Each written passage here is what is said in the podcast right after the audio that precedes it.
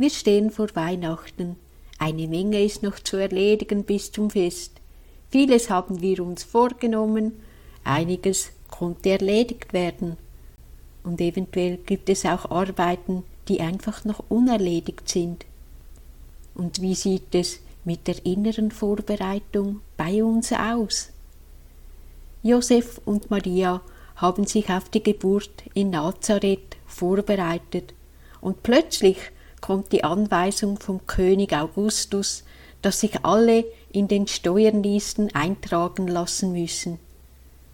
Und deshalb muss Josef und Maria nach Bethlehem ziehen, durchkreuzte Pläne. Sicher haben sie sich dies anders vorgestellt. Wir laden sie ein, sich heute geistig nach Bethlehem zu begeben und uns auf Weihnachten, auf die Geburt Jesu vorzubereiten. Anfangs Vater ist Ihnen eventuell von ehemaligen Sendungen wie der Sendereihe Schule der Anbetung oder anderen Beiträgen bei Radio Gloria bekannt. Anfangs Vater hat das Projekt Schule der Anbetung initiiert. Sie ist Familienmutter und zwischenzeitlich auch Großmutter. Außerdem ist sie eine gefragte Referentin und Autorin des Buches mit ganzem Herzen Hinführung zur eucharistischen Anbetung.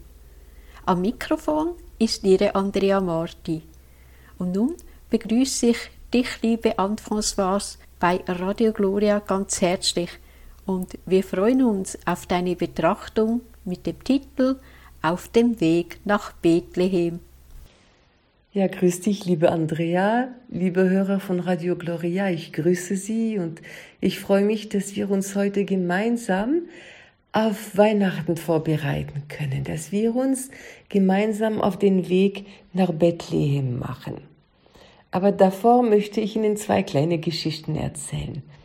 Kurz vom Advent fand ich letztes Jahr in unserem Briefkasten ein Prospekt von einem bekannten Discounter, ich nenne ihn nicht. Und darin brüstete sich die Firma, dass sie 60 verschiedene Adventskalender anbieten.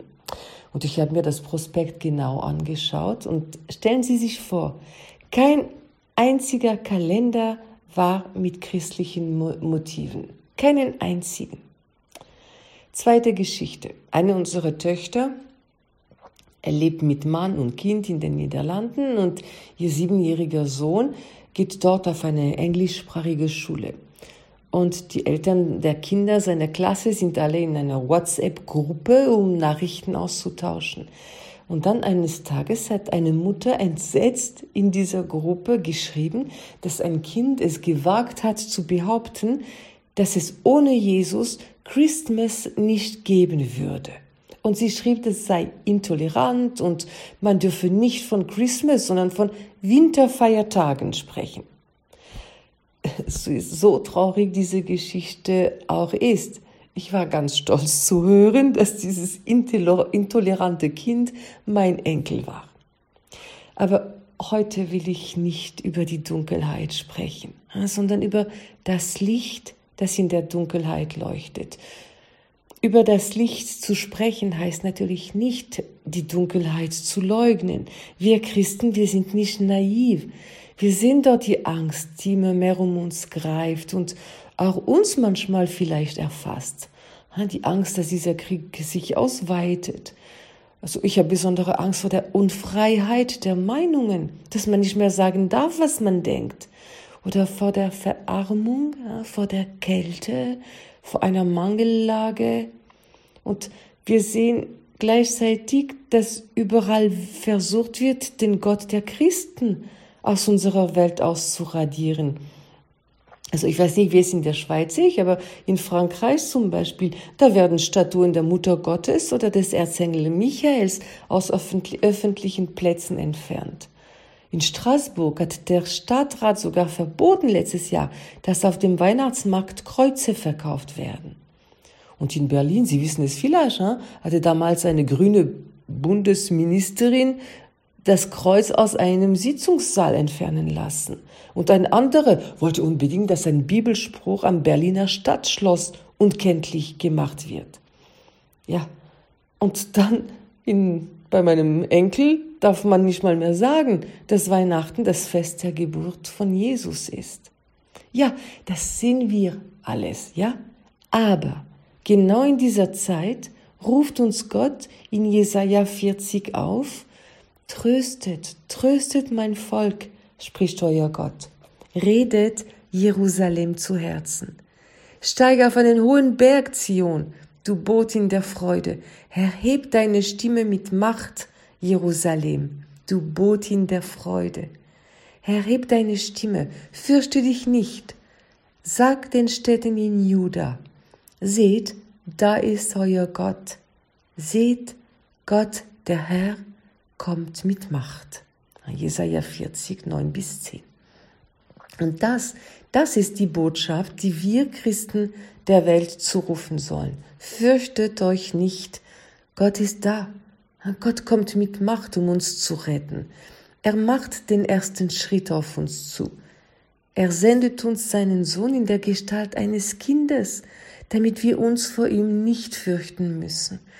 Und wenn wir nach ihm suchen, wenn wir nach ihm suchen, wird er sich von uns finden lassen. Das verspricht Gott uns durch den Propheten Jeremia 29. Wenn ihr mich ruft, wenn ihr kommt und zu mir betet, so erhöre ich euch. Sucht ihr mich, so findet ihr mich. Wenn ihr von ganzem Herzen nach mir fragt, lasse ich mich von euch finden. Spruch des Herrn. Das ist Jeremia 29, 12 bis 14. Für Gott wäre es ein leichtes, sich uns in seiner Herrlichkeit zu zeigen, weil dann wären wir überwältigt. Aber Gott liebt uns so sehr, dass er uns die Freiheit geschenkt hat, damit wir aus freiem Willen auf seine Liebe antwortet, antworten. Und deshalb kommt er im Verborgenen zu uns, damals in Bethlehem und heute in der Eucharistie. Und er sehnt sich danach, dass wir nach ihm suchen. Gott weiß, dass nur seine Liebe uns glücklich machen kann, dass nur seine Liebe diese Lehre in uns fühlen kann. Und der Advent ist eben eine besonders gesegnete Zeit, um sich auf die Suche nach Gott zu machen. Und er hat es versprochen, Sie haben es gehört. Wenn wir von ganzem Herzen nach ihm suchen, wird er sich von uns finden lassen. Und das gilt auch, wenn wir schon seit vielen Jahren Christen sind. Diese Suche nach Gott, die hört im Grunde nie auf. Sie geht immer tiefer. Gott will immer tiefer gefunden werden. Und das Kind in der Krippe, es streckt uns sehnsüchtig seine Arme entgegen. Es wartet nur darauf, dass wir endlich kommen. Und zwar nicht aus Gewohnheit, nicht aus Routine, sondern von ganzem Herzen, mit unserer ganzen Sehnsucht nach einer vollkommenen, selbstlosen, nie endenden Liebe. Und eine solche Liebe, die kann nur Gott uns schenken. Und sehen Sie, das ist ein Weg, der erst enden wird, wenn wir Gott im Himmel von Angesicht zu Angesicht sehen und mit ihm vereint sein werden. Der heilige Papst Johannes Paul II. hat einmal gesagt, dass der Mensch das Wesen ist, das nach Gott sucht. Ja, wir sind auf Gott hin geschaffen worden und unser Herz wird erst ruhen, wenn es in Gott ruht. Das sagt der heilige Augustinus. Aber wir wissen es alle, gell? Um den nötigen Antrieb zu haben, um sich auf den Weg zu machen, da braucht man ein Ziel, eine Hoffnung, die uns Ansport und Kraft gibt.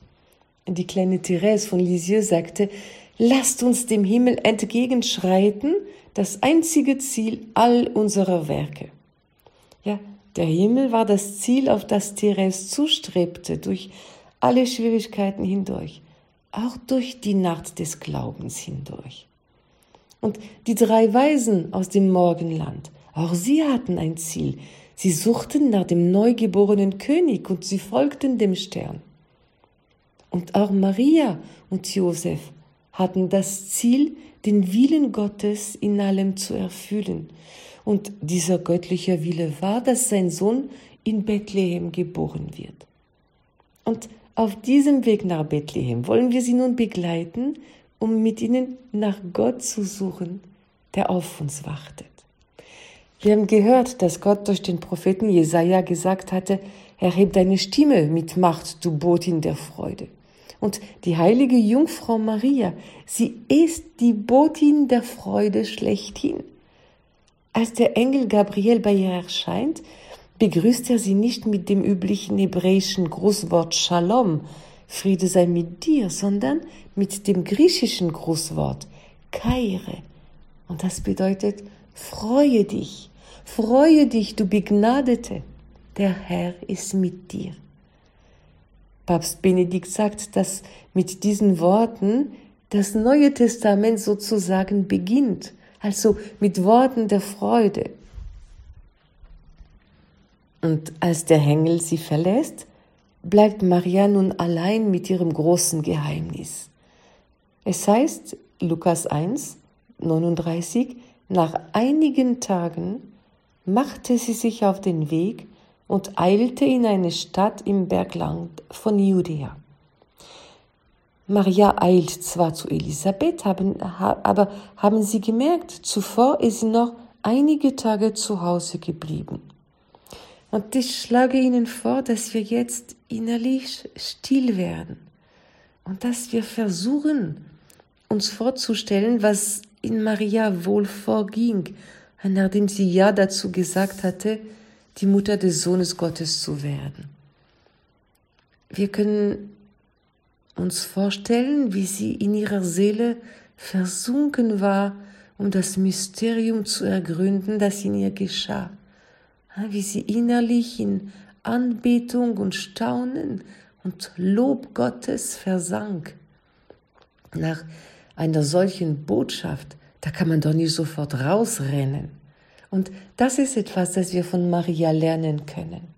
Offen zu sein für die Worte, die Gott zu uns spricht in der Heiligen Schrift, während der Messe oder für die kleinen Zeichen seiner Gegenwart, die er uns gibt.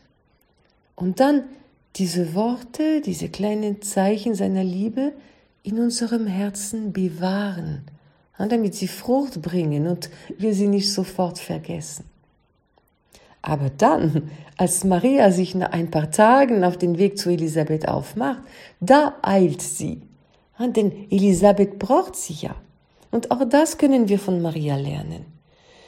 Im Innern unserer Seele bei Gott zu verweilen und gleichzeitig erkennen, wo wir gebraucht werden und dann hingehen und konkret helfen. Und was macht die Botin der Freude? Das heißt, Maria ging in das Haus des Zacharias und begrüßte Elisabeth. Und in dem Moment, wo Elisabeth ihren Gruß hört, dann hüpft der kleine Johannes vor Freude in ihrem Schoß.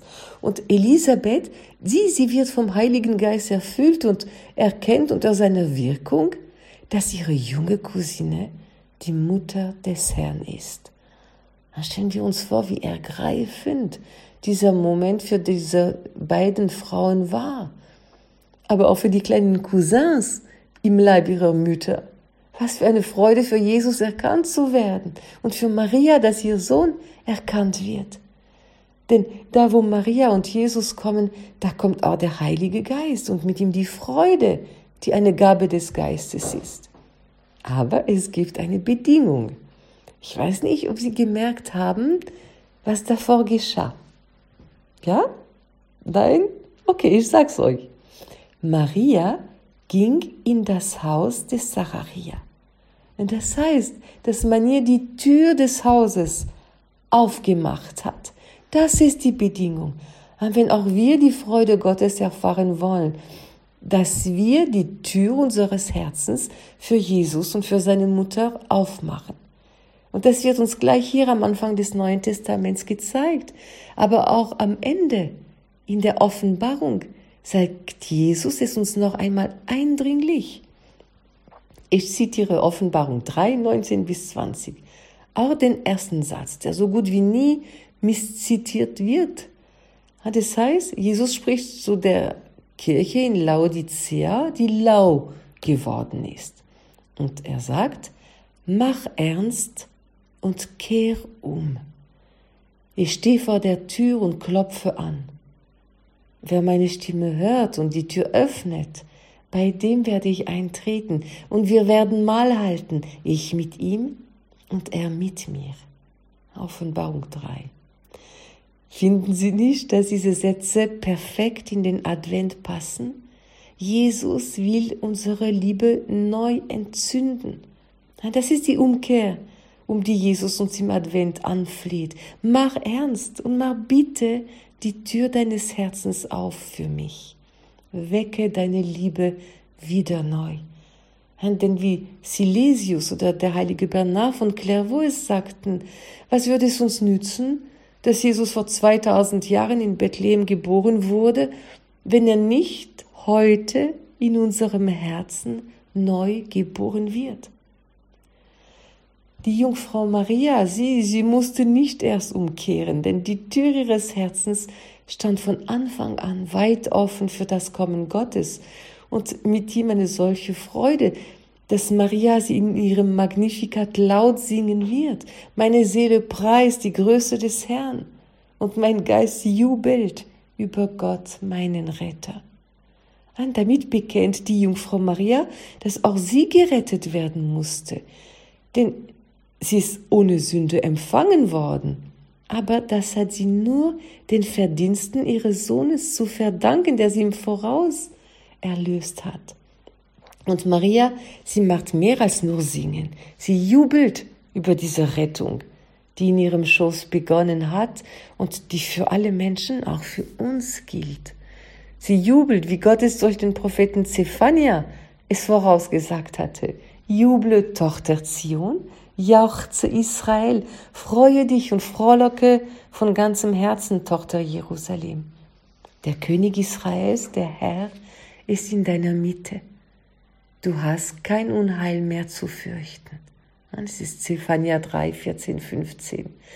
Ja, es ist nun wahr geworden. Der König Israels, der Herr, ist in ihrer Mitte, in ihrem Schoß gegenwärtig und Maria jubelt über dieses verborgene Geheimnis und sie dankt Gott für sein Erbarmen und sie lädt uns ein, mit ihr zu danken und zu jubeln. Der heilige Karl Borromäus sagte zu Recht, dass wir die Adventszeit im Lobpreis und in Danksagung an den Vater verbringen sollten, für die Barmherzigkeit, die er uns in diesem Geheimnis offenbart hat. Lasst uns im nächsten Lied, wir wollen es Tochter Zion hören, lasst uns mit Maria von ganzem Herzen unseren himmlischen Vater für das Geschenk seiner Barmherzigkeit loben.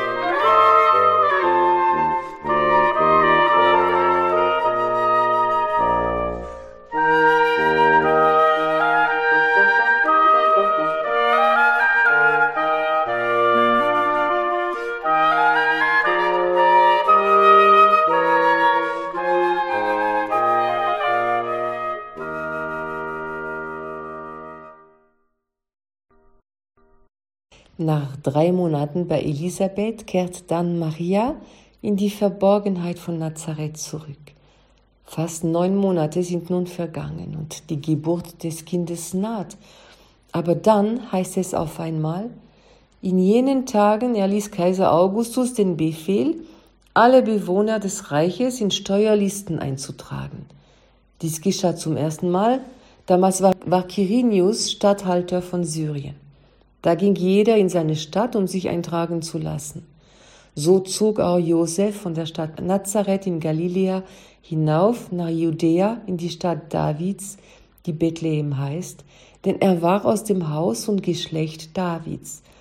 Er wollte sich eintragen lassen mit Maria, seiner Verlobten, die ein Kind erwartete. Und das war damals die erste große Volkszählung der Geschichte. Die Menschen mussten alles verzeichnen, weil sie an Grund- und Hauseigentum besaßen, damit die neue Steuer berechnet werden konnte. Und schon damals ging es dem Kaiser um die Kontrolle der Bevölkerung, um mehr Macht über sie und um noch mehr Geld. Aber ohne es zu wissen, hat genau dieser Befehl von Augustus Josef und Maria nach Bethlehem geführt. Denn durch diesen Befehl eines irdischen Kaisers hat sich die Prophezie des Propheten Micha erfüllt, der verkündet hatte, dass der Messias in Bethlehem, im Gebiet von Juda, geboren werden würde. Und das, liebe Hörer, das sollte uns Hoffnung geben. Wir erleben zurzeit weltweit allerlei schwere, bedrohende Krisen. Aber die Heilige Schrift zeigt uns hier, dass Gott derjenige ist, der die Geschicke der Welt in der Hand hält, nicht irgendein Kaiser oder Politiker. Das dürfen wir niemals vergessen, wenn die jetzige Lage uns Angst macht. Seien wir gewiss, Gott hat Pläne des Heils. Auch wenn der Prinz dieser Welt gegen diese Pläne kämpft und alles zerstören will, aber Jesus hat ihn ein für allemal besiegt. Papst Johannes Paul II. hat einmal geschrieben, im Bewusstsein der Menschen muss die Gewissheit wieder stark werden, dass es jemanden gibt, der das Los dieser vergänglichen Welt in der Hand hält. Und dieser jemand ist die Liebe. Die Liebe, die ohne Unterlass unter den Menschen gegenwärtig ist. Nur er kann die volle Garantie für die Worte übernehmen, fürchtet euch nicht. Ende des Zitats. Ständig kommt dieses Wort in der Bibel vor. Das ist auch das erste Wort, das der Engel den Hirten in Bethlehem sagen wird, als er ihnen eine große Freude verkündet. Fürchtet euch nicht. Auch die heilige Jungfrau Maria hat sich auf diese Worte des Engels Gabriels gestützt, als es hieß, sie müsse mit Josef nach Bethlehem gehen. Josef war nämlich nicht irgendwer. Er war aus dem Haus und Geschlecht Davids. Er war zwar arm, aber er war von königlichem Geschlecht und war in Bethlehem geboren, in der Geburtsstadt von König David. Das bedeutete aber, dass Josef und seine hochschwangere Frau von Nazareth nach Bethlehem zu Fuß gehen mussten. Es heißt sogar hinaufgehen, denn Bethlehem liegt viel höher als Nazareth. Sie mussten über Berg und Tal um die 130 Kilometer zu Fuß nach Bethlehem hinaufgehen. Und auch in Israel sind die Nächte eiskalt in dieser Jahreszeit. Wer schon mal im neunten Monat schwanger war, kann sich ungefähr ausdenken, welche Strapazen es für Maria bedeutet hat. Welche hochschwangere Frau möchte freiwillig diese Mühsal auf sich nehmen? Aber Maria hatte ein Ziel vor Augen. Sie wusste, sie kannte die Prophezeiung des Propheten Micha, dass der Sohn Gottes in Bethlehem geboren werden würde. Und sie wollte den Willen Gottes erfüllen. Und wir, wir, wir können diese Reise von Josef und Maria als eine Art Sinnbild für unser Leben aus, ansehen. Auch, auch wir sind auf den Wegen unseres Lebens unterwegs und auch in unserem Leben gibt es Berge und Teller. Und manchmal erleben wir wunderschöne Tage mit viel Freude und Liebe, aber manchmal stehen wir vor Bergen von Sorgen und die scheinen unüberwindbar zu sein. Und unser Weg ist noch schwieriger, wenn wir nicht wissen, wohin er uns führt. Wenn wir keine Orientierung im Leben haben. Also ich kann mich erinnern, ich musste einmal durch Stuttgart durchfahren, um zu einem Vortrag auf der Liebfrauenhöhe zu, äh, zu halten. Genau, und ich mag Autofahren nicht, weil ich mich so oft verfahre. Ich hatte zwar ein Navi im Auto, aber als ich in Stuttgart ankam, befand ich mich auf einmal mitten in einer riesigen Baustelle. Und gerade dann konnte mein Navi mir nicht helfen. Und ich war voll in Panik. Und zum Glück hatte mir mein Schwiegersohn, der von dort ist, vorher eingebläut, du musst immer in Richtung Singen fahren. Und so hielt ich Ausschau nach den Schildern nach Singen und nach einigen Umwegen befand ich mich wieder auf den richtigen Weg. Und ich will damit sagen, dass wir im Leben ein Ziel, eine Richtung brauchen und für uns Menschen, die wir von Gott und auf ihn hin erschaffen worden sind, ist der Himmel unser Ziel. Das ist die Richtung, die wir folgen müssen. Der Himmel, wo Gott auf uns wartet. Aber er wartet nicht passiv da oben, weit weg von uns, sondern besonders am Weihnachten zeigt Gott uns, dass er bei uns ist und dass er uns auf den Weg zum Himmel begleitet.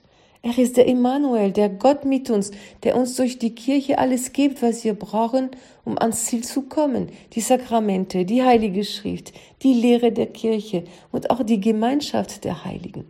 Aber wir dürfen die Richtung niemals aus den Augen verlieren. Es kann passieren natürlich, dass wir uns irren und Umwege fahren müssen oder manchmal in Sackgassen gelangen. Aber wenn wir das Ziel kennen, dann werden wir immer wieder zurückfinden.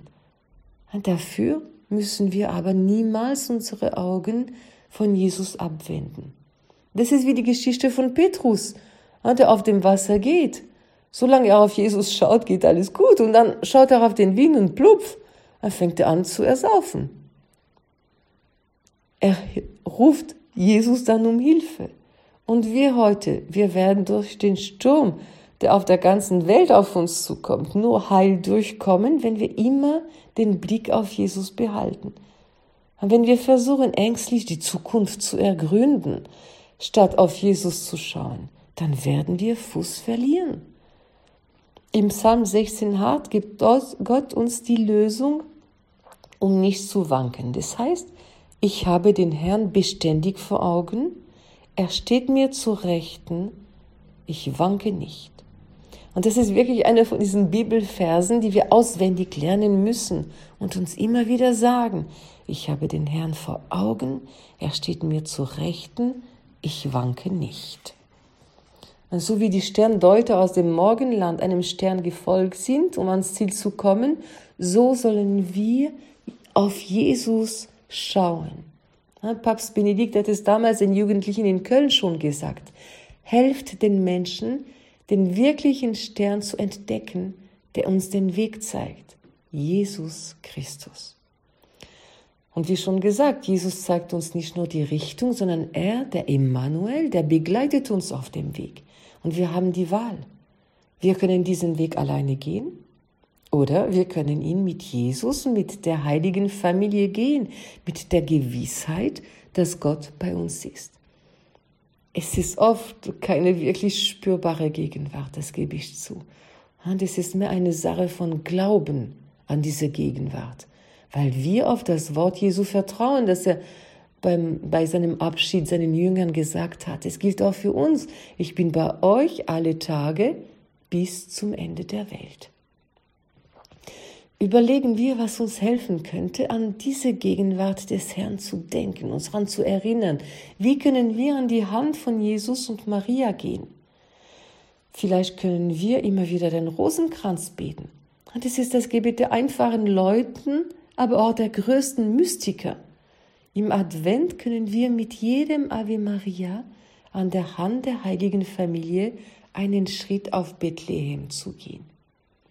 Wir kennen alle das wunderschöne Adventslied Maria durch ein Dornwald ging. Ich denke, dass es auch in der Schweiz gesungen wird. Da heißt es, dass der Dornwald eben sieben Jahre lang kein Laub getragen hatte. Dass aber, als die schwangere Maria durchgegangen ist, die Dornen auf einmal Rosen getragen haben. Und das ist nicht nur ein schönes Lied. Jedes, jeder von uns hat im Laufe seines Lebens irgendwelche Dornen im Herzen bekommen, Verletzungen, die uns heute noch wehtun, oder Krankheiten oder die Einsamkeit. Mit all unseren Dornen kennt sich Jesus gut aus.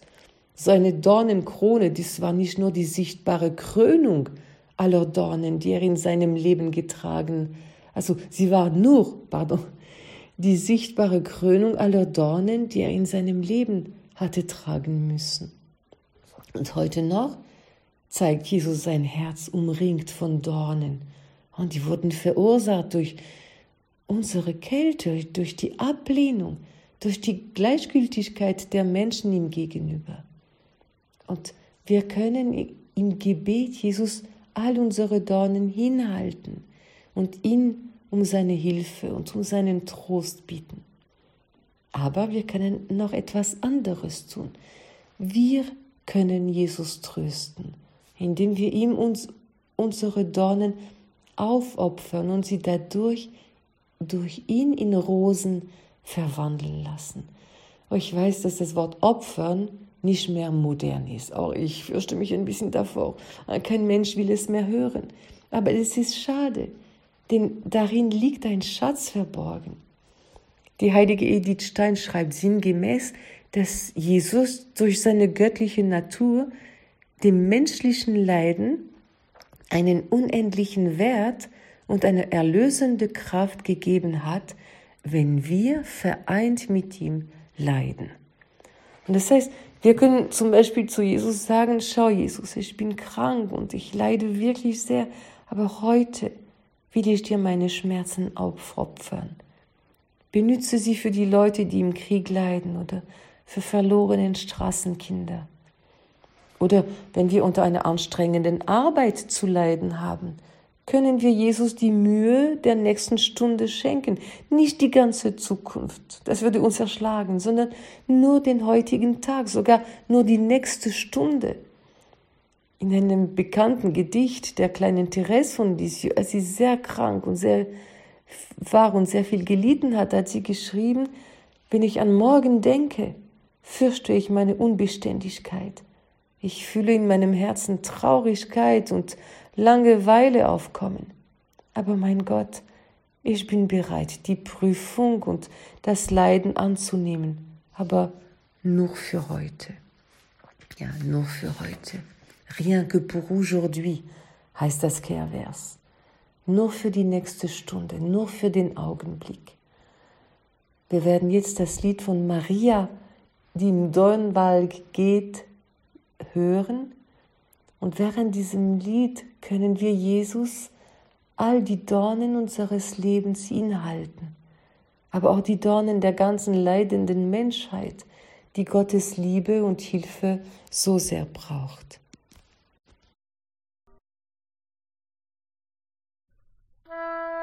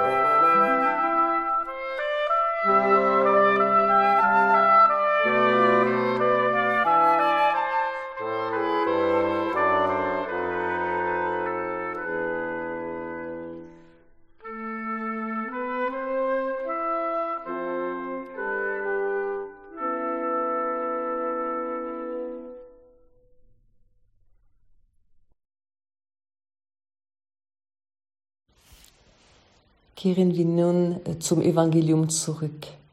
Da heißt es, als sie dort waren, also in Bethlehem, kam für Maria die Zeit ihrer Niederkunft und sie gebar ihren Sohn, den Erstgeborenen. Sie wickelte ihn in Windeln und legte ihn in eine Krippe, weil in der Herberge kein Platz für sie war. Also wir sehen hier in nur zwei ganz nüchternen Sätzen wird das größte Ereignis der Menschheitsgeschichte beschrieben, die Menschwerdung Gottes. Bevor wir uns in Gedanken vor der Krippe hinknien, möchte ich, dass wir uns zuerst von dem Satz berühren lassen, in der Herberge war kein Platz für sie. Wir müssen uns das ganz konkret vorstellen. Maria und Josef haben gerade 130 Kilometer hinter sich. Sie sind erschöpft und die Geburt kommt immer näher. Und endlich sehen sie die Häuser von Bethlehem in die Ferne. Und als sie ankommen, ist aber kein Platz für sie da. Und Josef geht von Tür zu Tür und bettelt um Aufnahme. Ja, natürlich erklären uns die Historiker, dass Bethlehem voll war, weil viele dort sich eintragen mussten. Aber trotzdem, kein Verwandter, kein Wirt, kein Bewohner von Bethlehem hat Mitleid mit der hochschwangeren Frau. Stellen wir uns die Verzweiflung von Josef vor, der Arme, er, der so gut für Maria sorgen wollte. Aber erinnert uns diese Stelle nicht an den Prolog vom Johannes? Das wahre Licht, das jeden Menschen erleuchtet, kam in die Welt. Er war in der Welt und die Welt ist durch ihn geworden. Aber die Welt erkannte ihn nicht. Er kam in sein Eigentum, aber die Seinen nahmen ihn nicht auf. Johannes 1, 9 bis 11. Und die Seinen nahmen ihn nicht auf. Der heilige Johannes fasst in einem einzigen Satz die Dramatik, das Drama der Menschheitsgeschichte zusammen. Ein Drama, das sich bis heute fortsetzt. Auch heute ist für den Retter der Welt kein Platz da. Mein Gott hat seinen eigenen Sohn gesandt, um uns vor der Sünde und vor dem ewigen Verdammnis zu retten. Aber Jesus lässt leider die meisten Menschen völlig gleichgültig wenn er nicht gerade bekämpft und vernichtet werden soll. Wir können vor der Welt Zeugnis ablegen für die Liebe Gottes, aber wir können die Menschen nicht verändern. Das Einzige, was wir ändern können, das sind wir. Weihnachten stellt uns jedes Jahr vor der Frage, wie es mit dem Platz für Jesus in unserem eigenen Leben aussieht. Pater Rupert Meyer hat mal gesagt, Entweder ist Gott der Mittelpunkt unseres Lebens oder er ist es nicht. Wissen Sie, es ist entweder oder. Und wenn Gott die Mitte ist, dann werden alle anderen Bereiche unseres Lebens sich harmonisch um diesen Mittelpunkt ordnen. Aber ich merkte, dass in meinem Leben, es war vor vielen Jahren, einige Bereiche Gott diesen Platz in der Mitte streitig machen. Und heute noch ist es ein Kampf.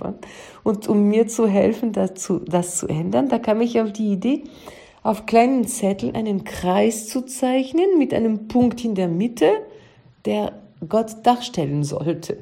Und diese Zettel habe ich, äh, es ist auch vor vielen Jahren, an vielen Stellen geklebt, im Bad, in der Küche.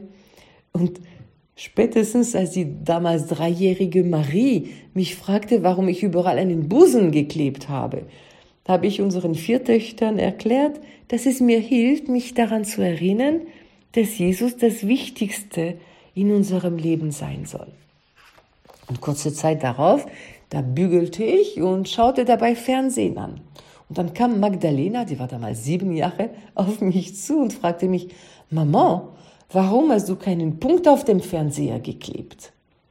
Ja, ja, Sie dürfen gerne lachen. Aber was ich damit sagen wollte, lieber Hörer, ist, lassen wir im Advent zu, dass auch uns das Kind in der Krippe fragt, was wir zur Mitte unseres Lebens gemacht haben. Ist er die Mitte, er der Sohn Gottes? Oder ist es was anderes? So, kehren wir nach Bethlehem zurück.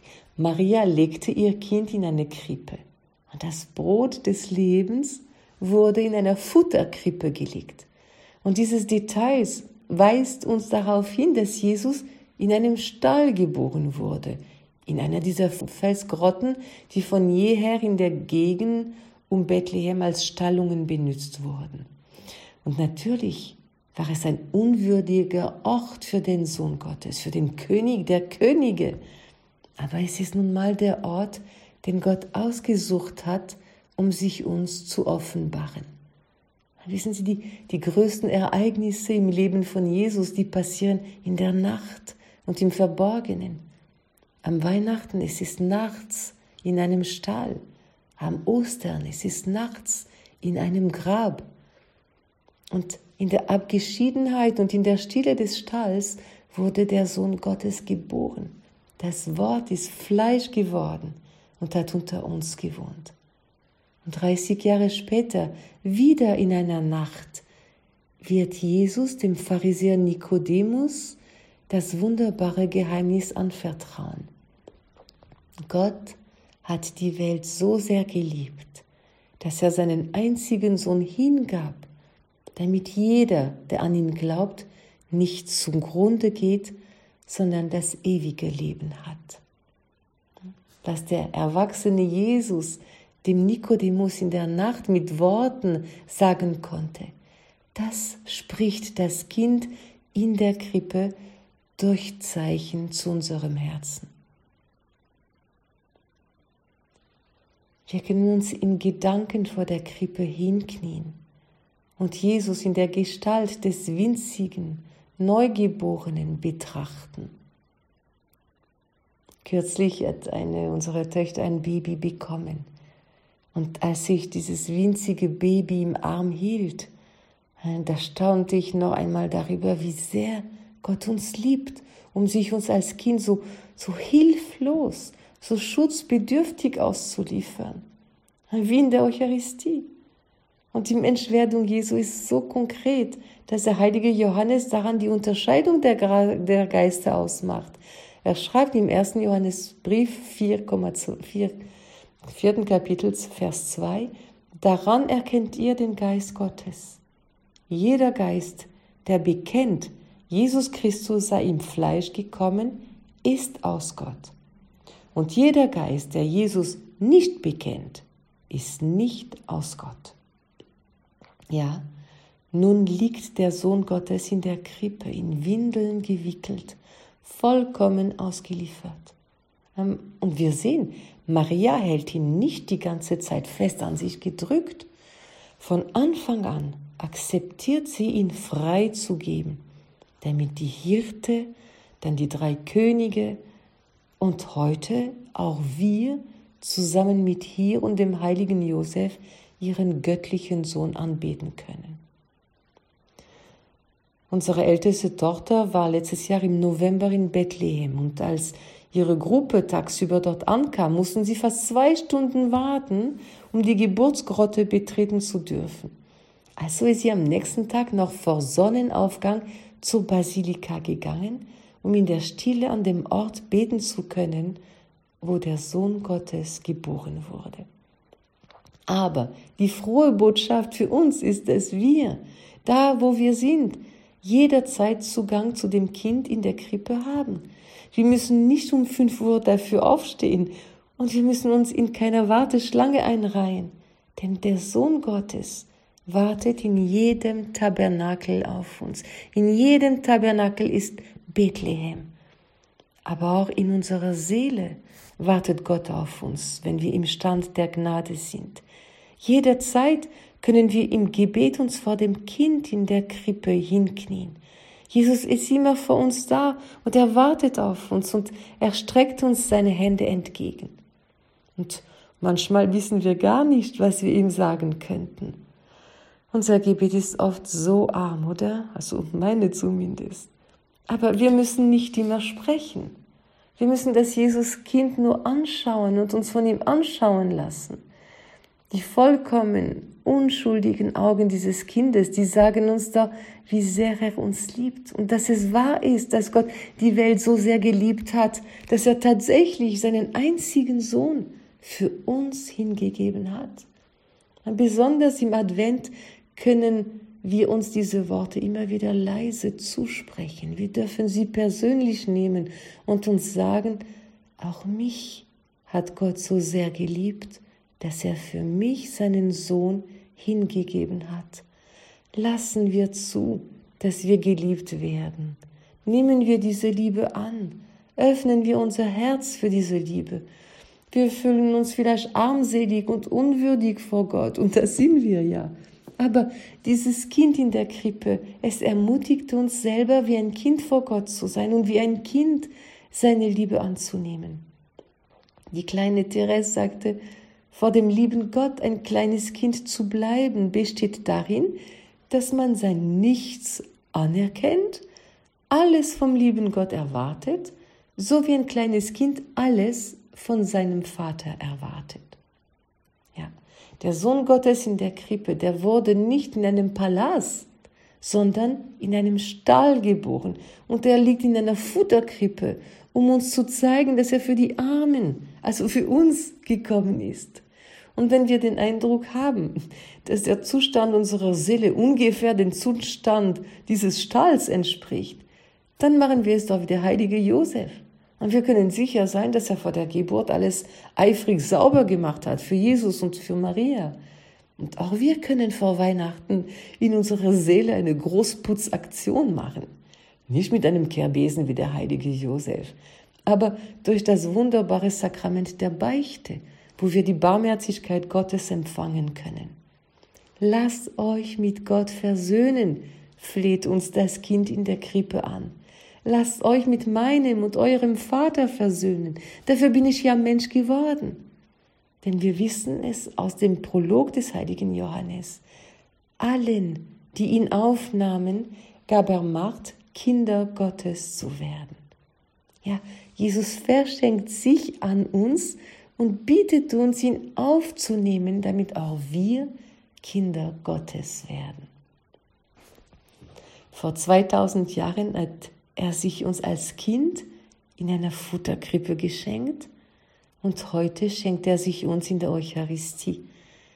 Die heilige Edith Stein schreibt, jedes Mal, wenn wir die Kommunion empfangen, vollzieht sich in uns das Weihnachtsgeheimnis, das heißt die Menschwerdung des Wortes. In der Krippe war Jesus auf den Schutz und die Liebe von Maria und Josef angewiesen und er hat vollkommen darauf vertraut, dass sie sein liebendes Herz niemals verletzen würden. Und heute liefert er sich uns schutzlos in der Kommunion aus. Und jedes Mal ist ihm bange. Wie werden sie mich empfangen? Werden sie mich gleichgültig empfangen, als ob ich eine Oblate wäre, oder werden sie mich lieben und ehren und anbeten. Ob als Kind in der Krippe oder verborgen in der Eucharistie, Jesus bettelt um unsere Liebe, wie die heilige Therese von Lisieux es geschrieben hat. Jesus will unsere Liebe und bettelt darum. Er liefert sich uns sozusagen aus. Nichts will er uns wegnehmen, ohne dass wir es ihm anbieten. Und die kleinste Sache ist in seinen Augen kostbar. Das ist der Brief 145. Jesus nimmt uns nichts weg. Er bittet uns nur um unsere Liebe und um unsere und um die Liebe der ganzen Welt. Kommen wir also zu ihm und beten wir ihn an, stellvertretend für alle Menschen.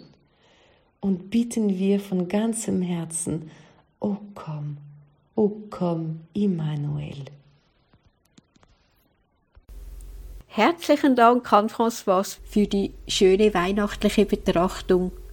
Schön auch, dass du einen Moment Zeit für Radio Gloria gefunden hast und uns auf den Weg nach Bethlehem mitgenommen hast.